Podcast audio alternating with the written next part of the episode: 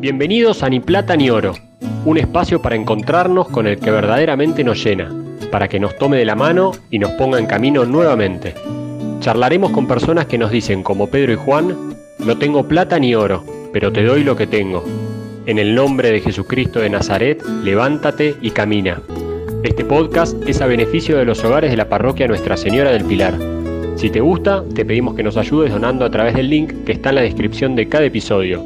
Muchas gracias. Arrancamos. Bienvenidos a todos. Hoy en este nuevo episodio tenemos de invitado a Marco Espínola. Marco es sacerdote de la diócesis de Buenos Aires, pero ahora se encuentra como misionero, como párroco en el norte de Neuquén, en Nuestra Señora del Rosario de Andacoyo. Y Marco, además de ser sacerdote, tiene una gran pasión que son las travesías por las montañas. Así que es algo que de lo que queremos hablar hoy. Vamos a charlar acerca de, de Jesús como nuestro guía, acerca del rumbo de la vida y un montón de otros temas por los que nos va a ir llevando entre cumbres y cimas de las montañas de Argentina y del mundo. Hace 11 años que es sacerdote y era compañero nuestro del grupo misionero, con mucho cariño lo decimos, así que felices de tenerte acá con nosotros, Marco. Sí, bastante más joven. Eh, la alegría es mía. Con vos, Teres, sí fuimos a Sol. Yo cuando entré al grupo misionero, estabas media retirada. Estabas jubilada. No sé si terminaste la misión en Trenque. No la terminé. Claro, yo fui el último año de Trenquelauken y bueno, fuiste. Pero eras así como la referente. Marco nos delata, nos delata la edad. Pero ahora ya nos emparejamos todos. Bueno, y Marco, los primeros años de sacerdotes pasó por la parroquia Espíritu Santo, Santa Ana y San Joaquín, y después estuvo en la parroquia Cristo Obrero, que es la Villa 31, y en la parroquia Virgen del Carmen, que es en Ciudad Oculta. Ya hicieron toda la tarea, qué miedo. Marco, toda la data. Toda la data. Qué lindo tenerte acá. Y para empezar, siempre nos gusta que nos compartan un poco de la historia de fe desde chico, cómo fue creciendo tu fe, cómo conociste a Jesús. El tema de, mi camino de fe, obviamente mi familia me transmitió la fe, pero tengo que decir que, quizás en casa no, si bien rezábamos, teníamos nuestro altarcito, cosas por el estilo, no era una familia que íbamos todos los domingos a misa, no era que muy practicante. Quizás lo que más a mí me marcó en mi camino de fe fue mi experiencia en el colegio. Yo soy exalumno del Colegio del Pilar y la verdad que lo que vivía ahí en ese colegio fue lo que a mí me, ayudó a encontrarme con Jesús de una manera muy particular. La verdad que es como un gran hito dentro de mi, de mi vocación, ¿sí? De, del colegio.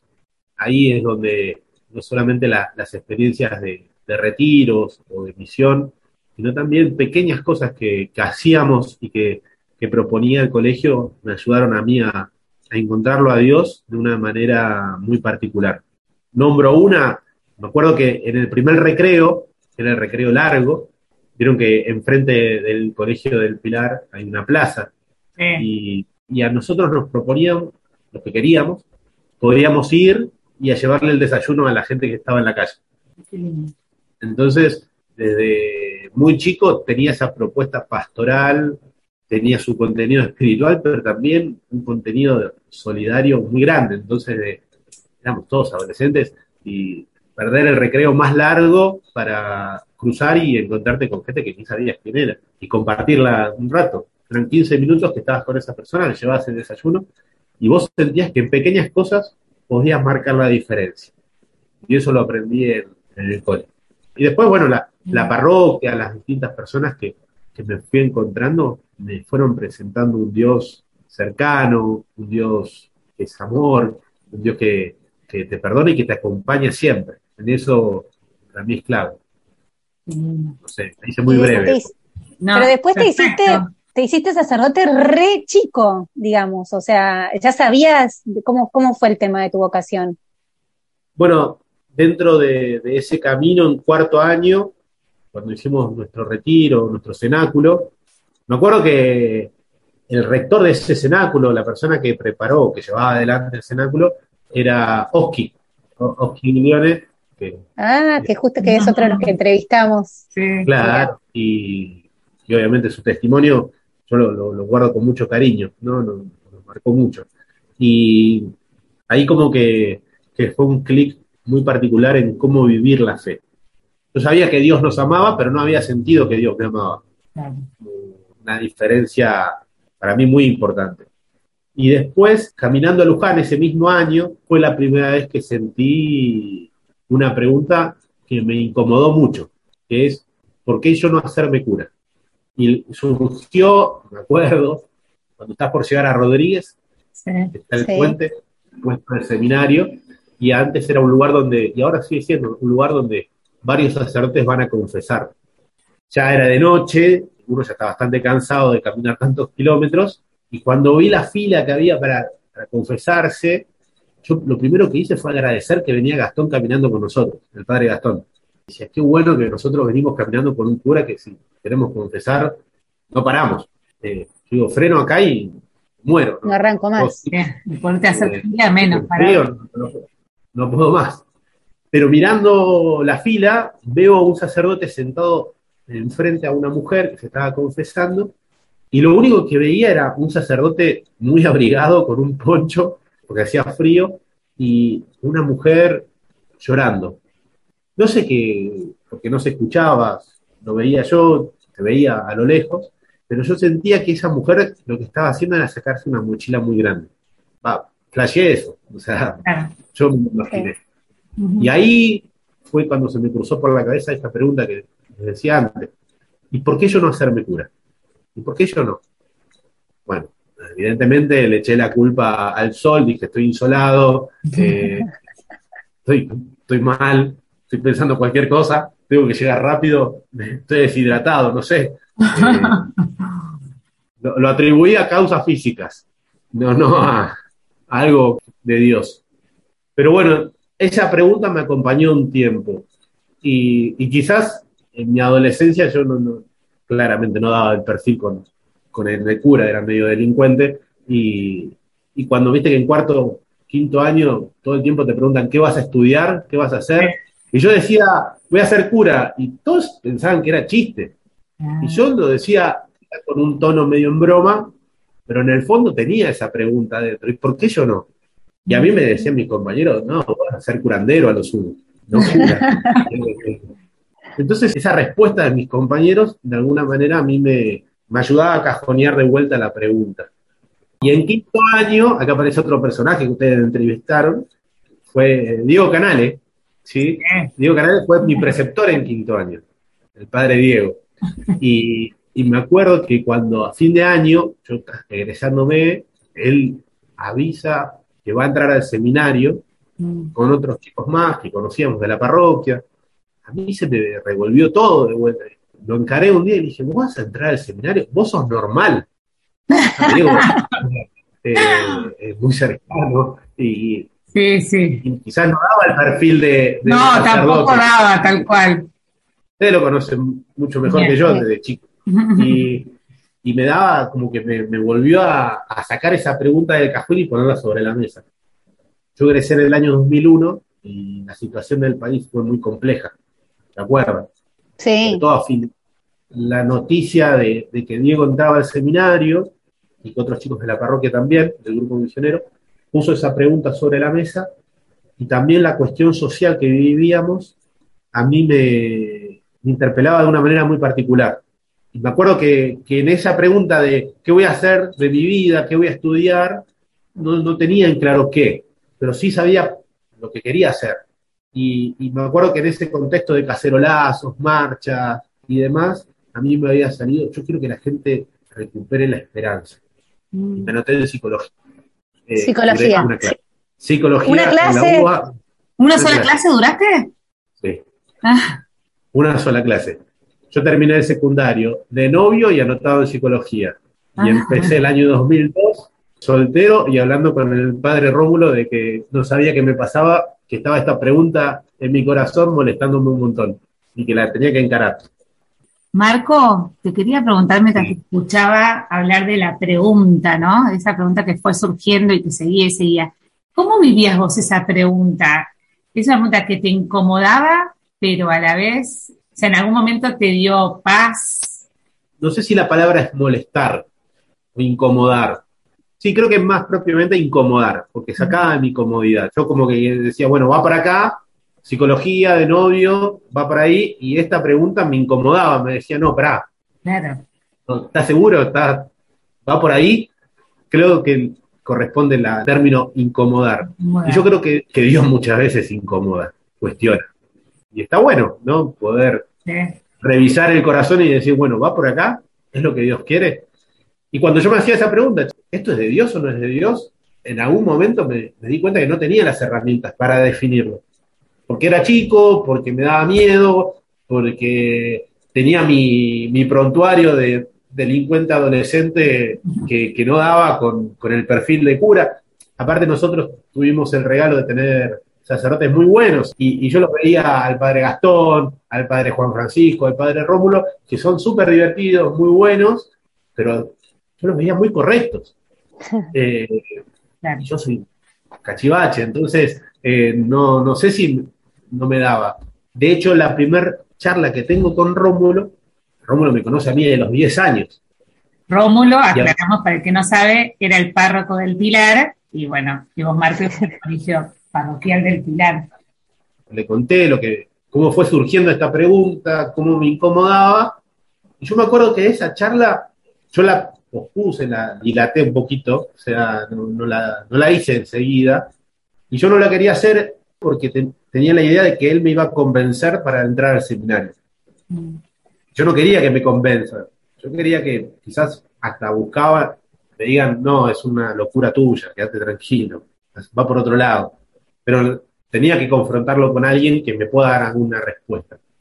Y Rómulo en eso me tranquilizó un montón, me sacó presión y me dijo tres cosas que a mí me sirvieron un montón y me siguen sirviendo. Me dijo, en este camino vos tenés que hacer tres cosas. La primera es preguntarle a Dios qué quiere de tu vida. Preguntarle a Jesús qué quiere para vos. Y tener paciencia, porque Jesús no va a responder cuando vos querés. Vos no manejás los tiempos, como diciendo, bueno, preguntarle a Jesús qué quiere para vos. Lo segundo me dijo es, yo te acompaño, pero necesito que vos seas transparente, que conmigo tengas confianza. Y de alguna manera esa invitación a dejarme acompañar, dejarme guiar y en confiar en otro. Y lo tercero que fue quizás lo que me dijo y me dio mucha paz, dijo, nunca dejes de ser como sos. Mm. Si Dios llama a un atorrante, es problema de Dios. Pero vos nunca dejes de ser como sos.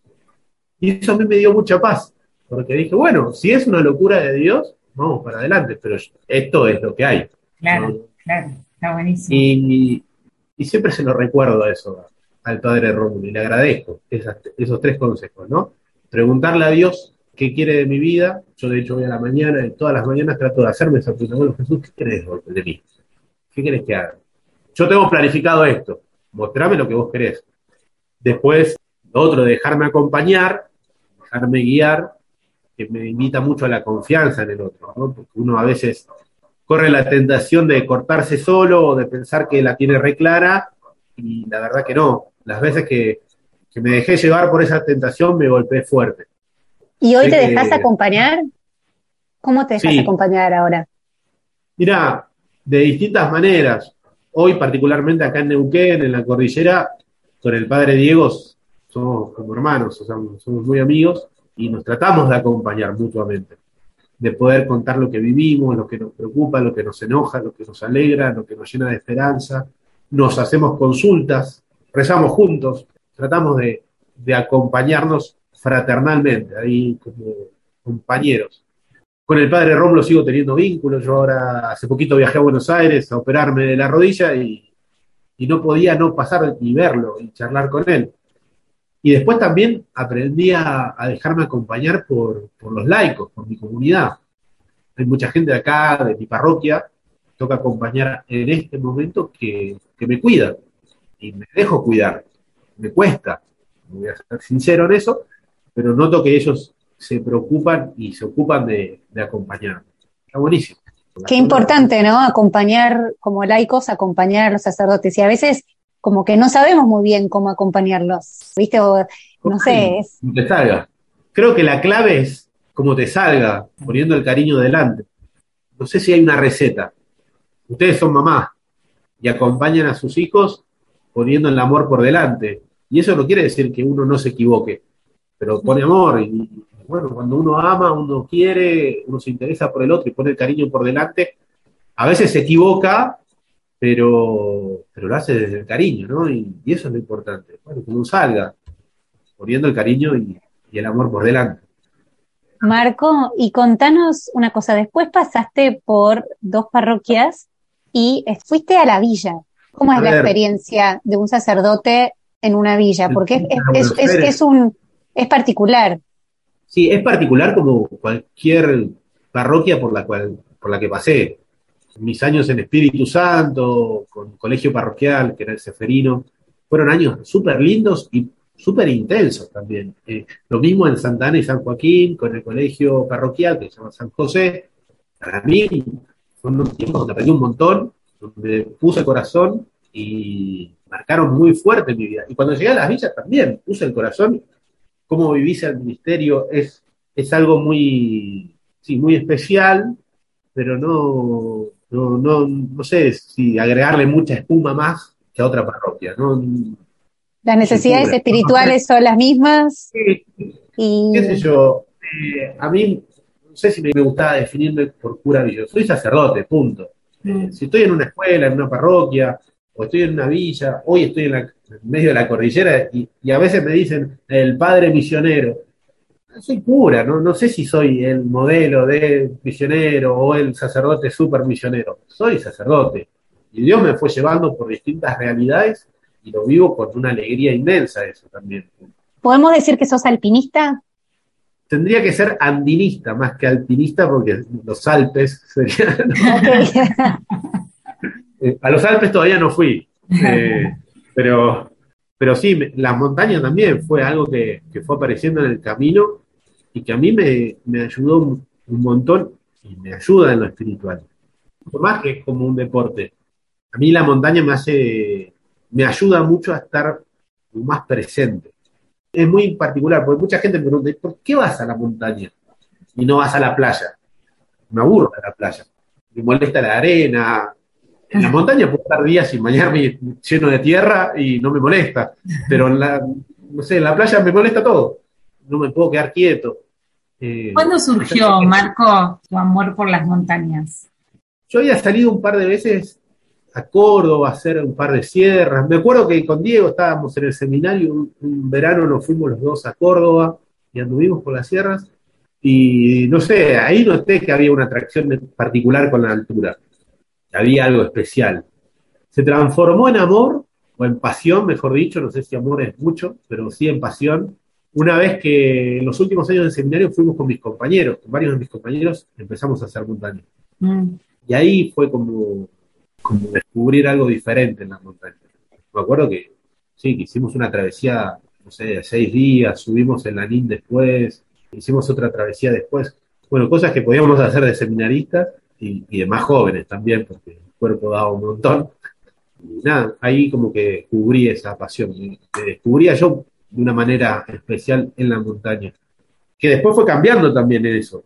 Antes quizás era la aventura, eh, era esto de una travesía, de, lo incierto, y estando ahí las alturas, ver los colores más vivos, los sonidos, una conexión muy particular conmigo mismo, con los demás y con la naturaleza, y ni hablar con Dios.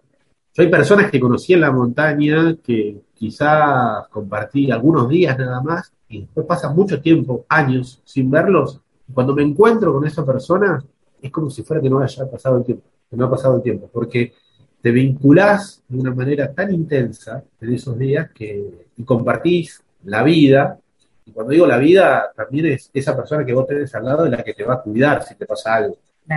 Si a vos te llega a pasar algo en la montaña, sabés que la persona que tenés al lado es la que te puede salvar. Y al revés también, esa persona es tu responsabilidad. ¿Alguna vez alguien te salvó en la montaña? Nunca fui rescatado, o sea, nunca me tuvieron que rescatar gracias a Dios. Sí me guiaron muchas veces, sí me retaron. ¿Te retaron? Sí, Sí, me retaron. Me han retado porque más de chico era más imprudente. Me retaron una vez, me acuerdo en una salida, y estaba con un compañero mío, padre Pedro. Y habíamos hecho una salida cortita, pero nos agarró mal clima, empezó a nevar, no se veía nada, había viento blanco, estábamos en un cresteo, en un filo de una montaña, y a mí el frío me empezó a pegar tan mal que me empecé a quedar, me empecé a quedar, me empecé a quedar. Me acuerdo que Pedro se dio vuelta y me pegó un grito, me insultó, con insulto y todo, para que yo reaccionara. Pero no te puedes quedar quieto, no te puedes quedar atrás. Eh, hay viento blanco, es peligroso, tenemos que estar juntos. Bueno, me dijo un par de cosas más que no voy a reproducir, pero bueno, me, me despabiló, me comí un reto ahí. Pero ahí es, fue para cuidarme. Claro. Sí, sí, me han retado. Yo soy, ahora soy más prudente, ahora me considero una persona más prudente en la montaña. Como que en la montaña se, vive concreto eso que decías, que te había dicho el padre Rómulo, ¿no? De dejarse acompañar. O sea. Eh, sí, a mí es, clave. Si bien he salido solo a la montaña, lo recomiendo, capaz que voy solo, pero montañas que conozco y sé que son montañas que son transitadas o tengo forma de comunicarme. ese grado de prudencia lo tengo. Pero si alguien me pregunta, che, ¿me voy solo a la montaña? Yo le digo que no, no lo recomiendo. De base, para mí es clave ir acompañado. Y aparte es más lindo el camino. Marco, Jesús iba a la montaña a rezar y también a, enseñar. ¿Vos vas, ¿Vos vas a eso, a la montaña? Sí, ahora vivo en la montaña, así que es mucho más fácil. ¿Es más fácil rezar en la montaña? ¿Qué, ¿Qué, tiene la montaña? Mira, de eso depende de cada uno. Hay gente que, que he llevado a la montaña y me dijeron nunca más subo a una montaña. Bien, depende de, cada persona. Yo no puedo estar en la playa y hay gente que se conecta consigo misma, con Dios en la playa, como nadie, ¿viste? Como agarra wifi ahí y le da para adelante. Eh, a mí lo que tiene la montaña, creo que es el caminar, lo que me hace meterme para adentro. El caminar, bueno, ustedes han participado de peregrinaciones. Viste, cuando vos peregrinás, cuando vos caminás, y, el camino no es algo corto, sino que, lleva su tiempo y que pasás por distintos momentos de cansancio, de, silencio, de alegría. Bueno, tenés esos momentos, te vas metiendo cada vez más para adentro. Para mí tiene eso la montaña. La montaña a mí me ayuda a meterme para adentro y, y poder encontrarme primero conmigo mismo, pero también encontrarme con Dios. Y como les decía, también lo que compartís con los demás en el camino es súper intenso. Para mí la montaña es el lugar del encuentro. No lo digo yo, para mí en la Biblia es el lugar del encuentro. Acordate que Dios, por ejemplo, se encontró con Moisés en la montaña. Jesús iba a rezar a la montaña. Elías, el profeta Elías, uno de los pasajes que más me gusta es, sintió la presencia de Dios en el susurro de una brisa suave en la montaña. No en la tormenta, sino en el susurro de una brisa suave. Imagínate lo, lo sensible. También no es un poco, o sea, el, realmente desconectarse, el realmente dejar de lado las cosas de todos los días, las distracciones, las cosas creadas por las personas y de repente estar en un lugar donde todo es obra de Dios y no podés no escucharlo, pienso yo, ¿no? Sí, es verdad. También esas distracciones van quedando atrás, ¿no? El celular, con mis compañeros del seminario, muchos hacen montaña. Y siempre decimos, ¿no? qué bueno que lo único que, nos preocupa ahora es sobrevivir. O sea, no hay otra preocupación más urgente que, hacer las cosas bien para que nadie le pase nada, ¿viste? Y disfrutar del momento. También es como que el estar caminando, calando, te obliga a estar muy presente. O sea, tenés que ver dónde pones tu pie, no resbalarte. El estar bien presente, creo que eso ya deja de lado todas las distracciones, todo lo que ¿no? Es como que te encontrás con vos mismo y con Dios también por estar presente, tan simple quizás como eso que nos cuesta. Y eso que define, estar presente hoy cuesta un montón, o a mí me cuesta. Eh, porque a mí me pasa que, a veces hasta voy a rezar y tengo, estoy en una capilla solo y estoy pensando en lo que tengo que hacer o lo que va a pasar a la tarde. Tengo que hacer el esfuerzo de decir, no, espera, estoy acá, estoy presente acá. Y es horrible cuando te pasa con alguna persona. Vos estás con una persona y y la cabeza esté en otro lado. Te quería preguntar, Marco, vos en algún momento dijiste que el corazón es como la mochila, quería preguntarte qué quiere decir eso y, también como a la gente que no va a hacer montañismo, ¿no? O sea, pero que vos nos cuentes desde tu experiencia del montañismo. Las primeras veces que salí a la montaña, salí medio así aventurero a la montaña con mis compañeros, con amigos, y quizás no tenía un guía de montaña que te diga, bueno, esto se arma así, es así. Fui a curtirme, por decirlo de una manera, a aprender a los ponchazos. Y la falta de experiencia me hacía que, bueno, una salida de varios días, cargaba cosas por las dudas. Bueno, me llevo esta comida de más por las dudas. Me llevo este abrigo de más por las dudas. Me llevo esto por si pasa esto. Claro, te llevas un montón de cosas re buenas, la mochila se hace insoportable de lo pesada que es. Cosa enorme de la espalda, pesada, y, quizás un ratito te la aguantás, pero a las tres horas de estar caminando con eso encima, se te prender fuego. Y un montón de cosas que llevaste por las dudas, no las terminás usando. Terminó siendo una molestia. Con el tiempo aprendí a, a llevarme lo imprescindible. Y creo que en el corazón pasa lo mismo. A veces cargamos el corazón de tantas cosas que nos hacen el camino mucho más difícil, hacen el camino mucho más pesado. Es más, hasta nos terminan lastimando. Así como una mochila pesada, innecesariamente pesada, te lastima la espalda, bueno, el corazón pesado de cosas innecesarias termina lastimándote. ¿Como cuál, por ejemplo? Sí, y, te quería preguntar, porque justamente eso, o sea, ¿qué es necesario y qué no es necesario? Y la lectura de ayer del Evangelio era de Marta y María, y, Jesús le dice a Marta, te preocupas y te inquietas por muchas cosas, pero solo una es necesaria, y vos usaste esa palabra también. O sea, ¿de qué no tenemos que cargar el corazón y qué cosas no? A veces no es tan fácil, ¿o sí? Obviamente que no es tan fácil y creo que depende de cada uno. El trabajo está en discernir lo que es urgente de lo que es necesario, lo que es importante. Muchas veces nosotros perdemos la paz por cosas que son urgentes. Es más, vivimos detrás de cosas urgentes y descuidamos las importantes. Uno a veces se vuelve loco por cosas del trabajo o, cosas de la casa o lo que sea, y quizás descuidas estar compartiendo el tiempo con los seres queridos. Está bien, un padre que se rompe el lomo laburando y que trabaja cada vez más horas para darle lo mejor a los hijos, lo hace por amor, lo hace por los hijos, pero quizás lo más importante es pasar el tiempo con los hijos, más que lo que le puedes dar. Es re difícil, ¿no? Eh, y por eso no quiero dar muchos ejemplos, porque depende de, cada uno.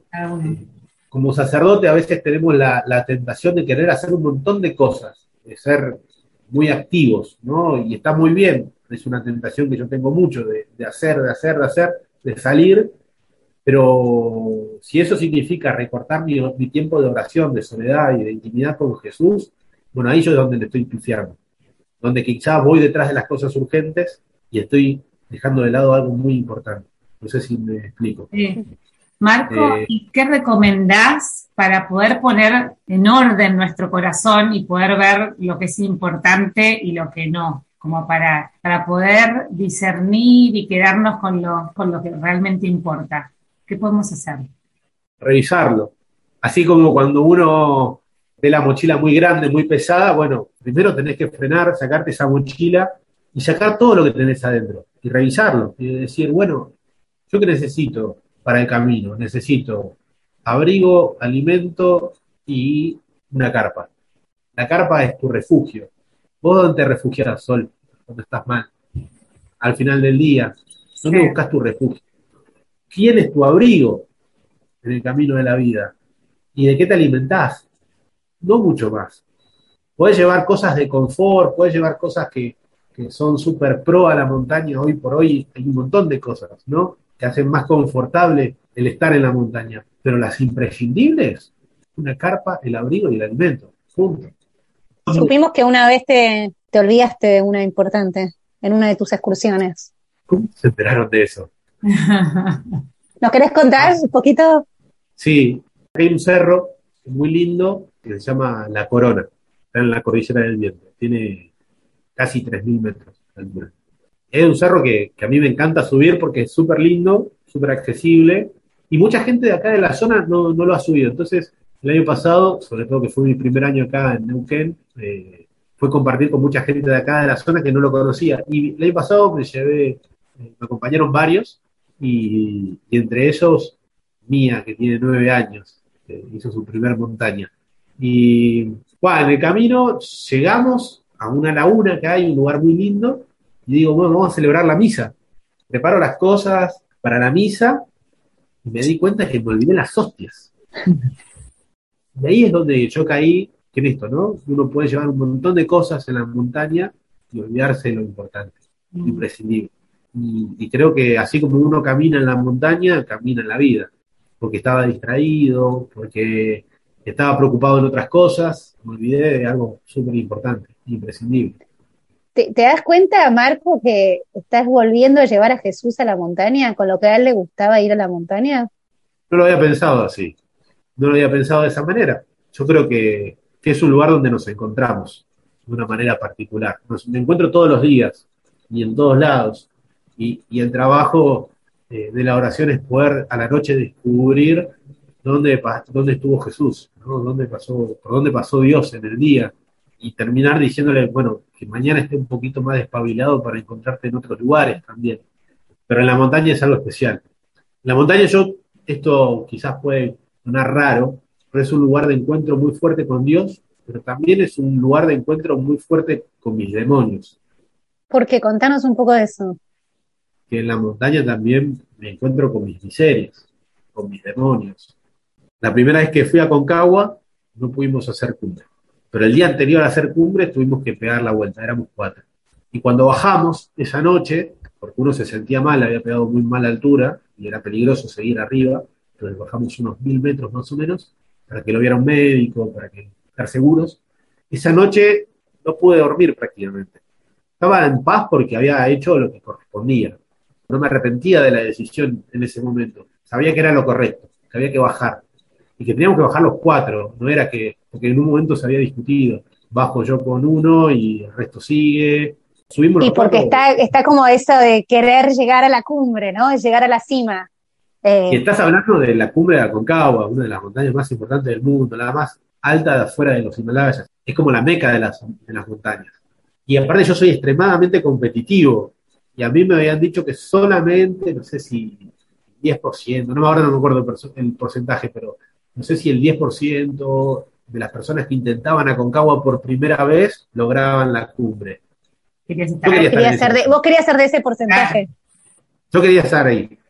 Y aparte, físicamente sabía que podía estar. Yo estaba bien aclimatado, me sentía súper fuerte, me había preparado un montón. Y acá estaba bajando no porque no podía, ¿querés? Una razón mucho más noble, que era cuidar al que estaba conmigo.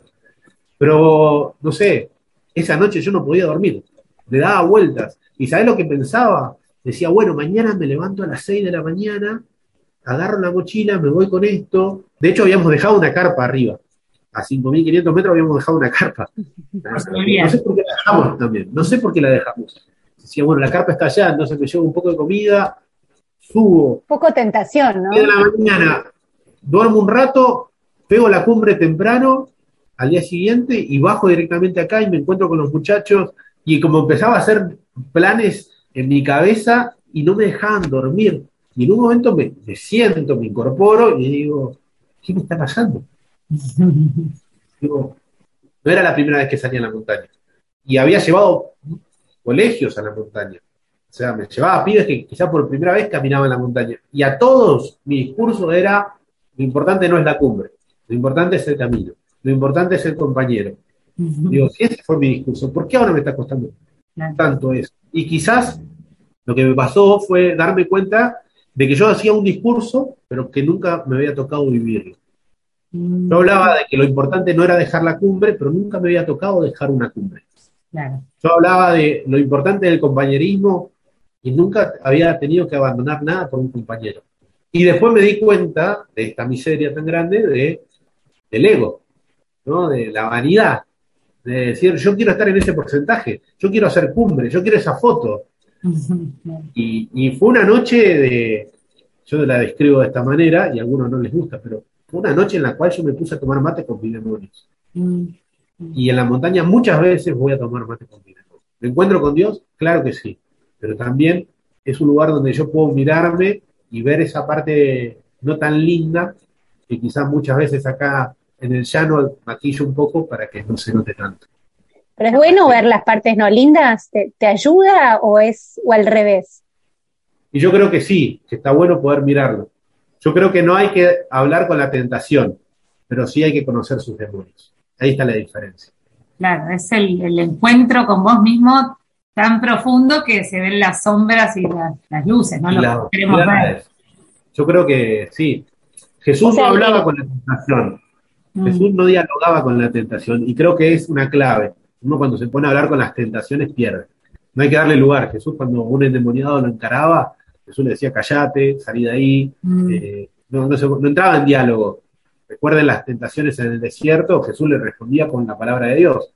Cuando curaba a algún endemoniado, Jesús le decía, callate. Nosotros sabemos quién sos, sos el Mesías, callate, salí de ahí. Jesús no hablaba con la tentación. Yo trato de no dialogar con la tentación porque pierdo, pero sí creo que es bueno poder conocer nuestros demonios, porque todos tenemos esa parte de cizaña en el corazón, no somos solamente trigo, tenemos, trigo y cizaña, somos las dos cosas. Marco, y pensaba esa noche que no podías dormir, al darte cuenta que estabas viendo tus miserias, como vos decís, ¿qué te dio eso? Porque finalmente me imagino que bueno, decidiste no subir para empezar y no sé si habrás podido dormir después, pero el verlo, ¿no? El decir, bueno, este soy yo con, sí, con mis limitaciones, mi debilidad, el, verlo a eso y abrazar eso también, ¿qué te generó? Porque no, no queda ahí en la lucha. Sí, a mí lo que me, me, pasó esa noche fue algo que me marcó, un antes y un después, porque no fue solamente darme cuenta que el ego era muy fuerte, sino también que me di cuenta que eso lo vivía en un montón de otras cosas. En lo pastoral también, en, mi familia, como actitudes o cosas que, maquillaba. ¿sí? Que, esto del ego estaba presente en un montón de otros lados, también en lo cotidiano, pero bueno, te, te encargás de, maquillarlo y no ser tan grosero. Ahí no se puede, no se puede, no tenés maquillaje para tapar esas cosas. Entonces, o te das cuenta o te das cuenta. No hay otro camino.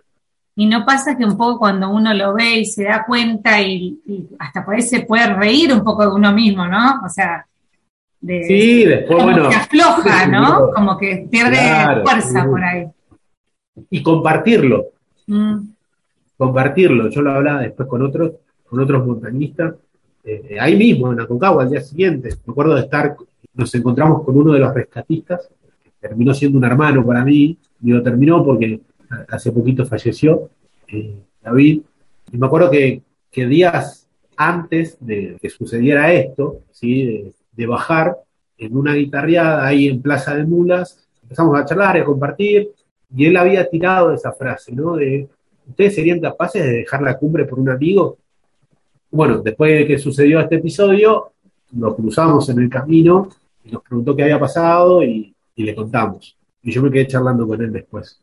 Y, nada, me sirvió mucho, me sirvió mucho ver que, habíamos hecho lo correcto y que haber hecho lo correcto eh, me había dado mucha paz y también me había permitido encontrarme conmigo mismo de una manera diferente. Y ahí entendí también que, que la cumbre en realidad es una circunstancia, es una circunstancia. En realidad la cumbre no depende de uno, 100%. Depende de un montón de factores. Depende de que vos estés bien físicamente, que estés bien aclimatado, depende del clima, depende del viento, depende de cosas que vos no puedes manejar. Y en definitiva, te digo que al año siguiente fui de vuelta a Concagua, fui solo para no tener que bajar a nadie. Eh, y tuve esa foto, pero lo que más me quedó en el corazón no es la cumbre, es todo lo del camino. Y ahí fue donde verdaderamente aprendí que la cumbre, de verdad, es tu casa es cuando estás viendo la foto con tus seres queridos, con tus amigos. Esa es la cumbre. De hecho, la cima de la montaña es la mitad del camino. Después tienes que bajar. Mm, Llegaste a la mitad, te queda el resto. Entonces, la cumbre es. Como una etapa, como un regalo, sería. Es una circunstancia. Y te digo que yo tengo más anécdotas de, de caminos y de compañeros que de cumbres. Es más, tengo cumbres horribles en julio, hace cinco o seis años, vine a, Neuquén a subir el volcán que se llama Tromen. Es la segunda montaña más alta de la Patagonia. Y aquí se subió en invierno. Horrible el día que nos tocó. el viento no nos dejaba caminar casi, no se veía nada. Mi foto de cumbre es una foto en Ezeiza un día de neblina, no se ve nada. Claro. ¿Qué me quedo de eso? No, me quedo con la foto de la cumbre, me quedo con todo lo compartido y aprendido en el camino, es mucho más rico. Claro, claro. Marco, ¿sabes que yo pensaba, pensaba cuando hablabas de eso de dejar la cima o la cumbre por otra persona? Y como que lo, lo pensaba para la vida de los laicos también de todos los días, ¿no? Como uno por ahí quiere hacer, no sé, querés ir a descansar o algo y viene uno de tus hijos y tenés que dejar eso para ayudarlo. O que tenés una meta, un rumbo, que vos te lo pones y pasan cosas en la mitad del camino que te distraen y te llevan para otro lado. Y pensaba cómo también esas interrupciones o esas cosas que pasan son como momentos en los que Dios te habla, ¿no? Cómo te habla por medio de esas interrupciones y como que en realidad la vida tenía que pasar por esas interrupciones más que por, más que por lo que vos te habías propuesto ir. Sí, yo creo que también lo que pasa muchas veces es que nos equivocamos en decir esta es la cumbre. Nosotros vivimos en un mundo en el cual nos dice tenemos que ser exitosos, tenemos que ser los mejores, tenés que llegar a la cumbre, tenés que tener la foto de la cumbre, y eso no es lo más importante. Bueno, ¿no? quizás es lo que nos venden. ¿Cuántas veces nosotros nos hemos propuesto algo bueno quizás y nos dimos cuenta que no pudimos o que tuvimos que dejarlo por otra cosa, que era más importante? Y cuando pasan esas cosas te das cuenta que se ubican, se acomodan, ¿sí? toman, no sé, pienso en, cuando alguien tiene un problema de salud, bueno, ahí surge verdaderamente lo que es importante, ¿no?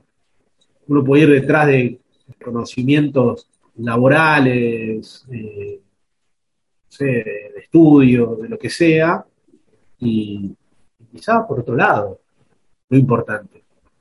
En lo pastoral también puede pasar como cura. Nosotros pensamos que quizás lo más importante es construir una capilla. No es lo más importante, no es la cumbre eso, es una circunstancia, es depende de un montón de factores. Lo importante es otro compartir la fe, compartir, acompañar una comunidad, es hacerlo presente a Jesús ahí.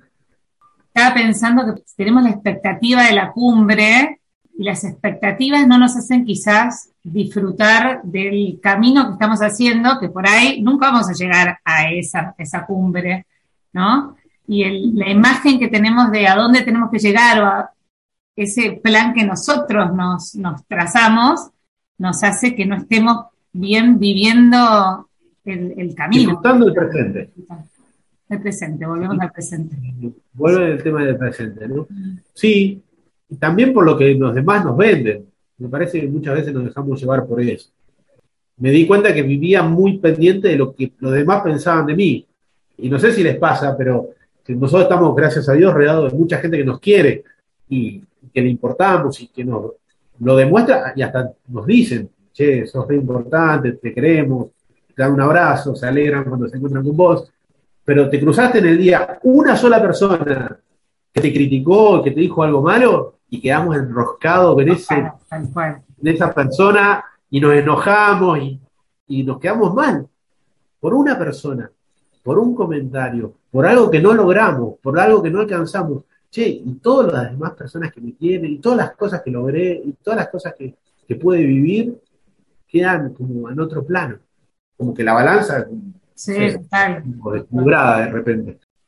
Marco, yo te escuché decir que vos, bueno, esta pasión que tenés por las montañas, que nos fuiste contando, vos hablabas con el padre Rómulo, que era tu acompañante espiritual, y le contabas que, tenías como dos grandes anhelos, eh, sueños, que uno era escalar el Aconcagua, que sabemos que, que, lo hiciste, y el otro era ir a Calcuta. ¿no? En algún momento. Y que él te había dicho, bueno, si eso es lo que soñás, hacelo, no, no, no pierdas tiempo, hacelo. Me quedé pensando, me quedó resonando mucho esto de, del anhelo, esto que a vos te genera la montaña, y bueno, y que fuiste y escalaste estas montañas, a Calcuta tenías como el sueño de ir y fuiste y tuviste esta experiencia en, en Calcuta. Tantas cosas que pone Dios en nuestro corazón qué importante conectar con, con eso que tenemos, que a veces no lo escuchamos, a veces nos cuesta conectar, ¿no? Si tenemos algo en el corazón, esa inquietud ese sueño. son deseos de Dios. Claro, que lo pone Dios. Sí, yo creo que, que es súper importante hacerse esa pregunta. ¿Qué sueño? ¿Qué anhelo? En el fondo es lo que busco. Y así en la, en la montaña también, como en la vida, lo importante no es la cumbre, lo importante no, no, no son la cantidad de metros que subís y lográs alcanzar, sino las motivaciones, las razones por las cuales estás caminando. ¿Qué es lo que te motiva a seguir caminando, a seguir buscando? Y en eso el acompañamiento es súper importante también. Poder confrontar con alguien, che, tengo en el, en el corazón el deseo de, de vivir mi ministerio pastoral, en mi caso, en un lugar donde hagan falta más los curas. Y surgió Neuquén, sin buscarlo. Yo cuando, después de la experiencia de Calcuta, lo vi con mucha claridad. Decía, más se me había cruzado la, la pregunta por el corazón, ¿no? Decir, che, ¿por qué no irme a alguna diócesis como sacerdote, donde yo veía sacerdotes haciendo un montón de kilómetros para celebrar una misa, porque no había. Y miraba mi realidad en Buenos Aires, que no es que sobran los curas, pero hay varias, y en otros lugares no hay nada. Y lo empecé a hablar con los obispos de Buenos Aires, con, con esta inquietud, y me preguntaban, ¿y de dónde creció? Digo, no tengo ni idea. Digo, si fuera por mí, me iría a Mendoza, pero solamente porque hay montañas. Y me acuerdo de la cara de, como del cardenal como diciendo, no, nene, no, no, no es una razón para elegir una- un destino. Sabemos que sos fanático de las montañas, pero no sé si para tanto. Y me dijo esto, mirá, si es de Dios, el lugar va a aparecer. Quédate tranquilo, el lugar va a aparecer. Sentía en mi corazón el anhelo de irme a un lugar donde no haya curas y, y poder dar una mano ahí. Y si tenía montañas, mejor. Yo decía, bueno, Mendoza, San Juan, pero eran unas cosas mías y no me cerraban tampoco. Yo decía, esto no es de Dios, esto es muy mío. Y estando en la Villa 31, en Cristo Obrero, viene un día Diego de, de visita. Y nada, nos pusimos a tomar unos mates, me acuerdo, a charlar, y contaba sus, sus aventuras por acá en el norte de Neuquino. Y cuando se fue, le dije, mirá, Diego, yo estoy en esta búsqueda. Y se me había ocurrido Diego, no se me había ocurrido Neuquén, me había olvidado de él, y eso que lo, lo conocemos. Me dijo, venite, venite y mirá, a ver si es lo que estás buscando. Y llegué y, y dije, sí, es por acá. Sentí que era de Dios. Y cómo se dio, sentí que fue de Dios. Que ese anhelo que yo tenía personal terminó siendo un sueño compartido con Dios. Y eso es re lindo. Cuando vos descubrí que anhelás o soñás algo y descubrí que Dios también está soñando con, con lo mismo, pero quizás de una manera diferente a la que vos tenías en la cabeza. Y los sueños de Dios, cuando se dan y los podés ver, son mucho más lindos. Buenísimo. te das cuenta que, que cierra mucho mejor. Eh, en mi lista de destinos no estaba Neuquén. Y sin embargo, Dios se encargó de la forma de meterlo. Y de hecho, yo no tenía ni pensado quedarme acá en el departamento Minas, porque estaba Diego. Y no pensé que me iba a quedar acá. Y bueno, me tocó el año pasado compartir con él acá. No es que viene con el serrucho ni nada por el estilo, pero bueno, las cosas de Dios dijeron, bueno, quédate vos ahí, y Diego le pedimos otra misión. Claro. Y, y lo veo como algo de Dios, porque es más, si vos me preguntás, Marco, cuando vos llegaste a Neuquén, ¿te hubieras quedado en el lugar de Diego? Ni loco, ni loco. Porque vuelvo a lo, a- a- a lo del ego y, y la vanidad, ¿no? Venís después de un sacerdote que dejó, hizo un montón de cosas durante 10 años acá en la cordillera, que, que es súper querido, que es súper emprendedor, te van a comparar con esa persona todo el tiempo y no tenía ganas de eso. ¿no? Quizás era mucho más fácil ir a un lugar donde no, Sí. antes no había sacerdote, o quizás era un sacerdote que quizás no, no se movía tanto, bueno, es más fácil. Ahora me comparan con un alguien que es mi amigo y encima que hizo un montón de cosas. Entonces, eso no sé si me cerraba. Pero bueno, las cosas de Dios se dieron, estoy acá y muy feliz. Porque es de Dios. Siento que es de Dios. Que esté yo acá, es de Dios. Como fue de Dios que yo vaya a las villas. Un lugar donde yo aprendí un montón, donde me, me- de hecho extraño un poco esa realidad. Estoy en el otro extremo, ¿no? Estoy viviendo en pueblos, en lugares súper extensos, y ahí quizás todo el rock and roll que tiene una villa, lo extraño un poco. pero también extraño un poquito los colegios y el contacto todos los días con los adolescentes, con las familias, con los niños. Eso eh, tenía un plus muy, muy lindo. Creo que, que, fueron etapas que Dios fue poniendo en el camino para, para llegar acá y bueno, no sé el día de mañana. Lo tengo a él de guía, yo voy detrás. Eso, eso te quería preguntar, o sea, me parece que hablamos mucho de camino, hablamos mucho de, del rumbos, ¿no? De cuáles son los puntos de partida, cuáles son los falsos destinos o falsas cumbres. Hablamos de caminar, de reflexionar en el camino, pero bueno, vos tenés un guía que es Jesús. Quería preguntarte cómo es ese guía y cómo podemos hacer para seguirlo, porque a veces parece que va rápido o no lo podemos ver o, y, con eso quizás terminar. No, yo creo que, justamente Jesús en eso es un excelente guía, no va rápido. Capaz que nosotros vamos distraídos, que es diferente. Capaz que dejamos de mirarlo a él y empezamos a mirarnos demasiado a nosotros mismos o lo que hay alrededor. Yo creo que es importantísimo en la vida espiritual y en la montaña aprender a escuchar, a entrenar el corazón para, para poder escuchar. No es tan importante lo que, que podemos llegar a decir, sino más bien lo que podemos llegar a escuchar. Creo que escuchando podemos marcar una diferencia muy importante. Cuando una persona te viene triste, lo que quizás no está buscando una palabra de aliento, lo que está buscando quizás es que vos la escuches, la abraces. Y eso nos cuesta un montón. Enseguida ya empezamos a tirar recetas. Y lo más importante es cuando nos sentimos escuchados. Y creo que, va por ahí, ¿no? Eh, en la vida espiritual es, la clave es escucharlo, hacer el silencio para poder escuchar. Y eso cuesta un montón. Jesús nunca está lejos, está cerca, siempre y te grita solamente cuando estás a punto de enriscarte o en un despeñadero, en una grieta. Ahí te puede llegar a pegar un grito, pero, es importante que vos vayas atento. Creo que lo mejor que te puede pasar es agarrarte fuerte, encordarte. Y de María, hay una oración a la Virgen de las Nieves, que este rescatista David me cantaba en la montaña todo el tiempo. En un momento la oración dice a la Virgen, vos sos mi arnés que no falla, sos mi bastón donde apoyo mi esperanza, sos mi carpa.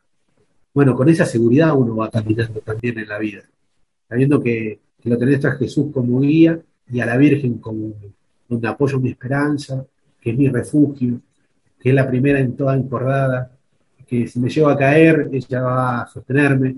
Y en esta ocasión uno le pide a, la Virgen que si un día me tengo que quedar en una montaña, que sea su hijo el que me venga a buscar. Bueno, porque puede pasar, ¿no? Y en algún momento nos va a pasar, no en la montaña, sino en la vida, que, nos tengamos que quedar y, bueno, qué lindo que, que sea Jesús el primero en venir a buscar. El Señor es mi pastor, nada me falta el Señor es mi pastor. El Señor es mi pastor, nada me falta. El Señor es mi pastor.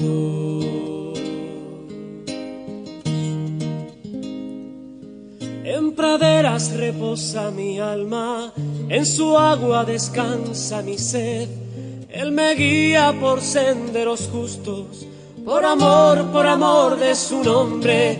Aunque pase por valles oscuros, ningún mal, ningún mal temeré. Porque sé que el Señor va conmigo, su callado sostiene mi fe. El Señor es mi pastor, nada me falta el Señor es mi pastor. El Señor es mi pastor, nada me falta. El Señor es mi pastor.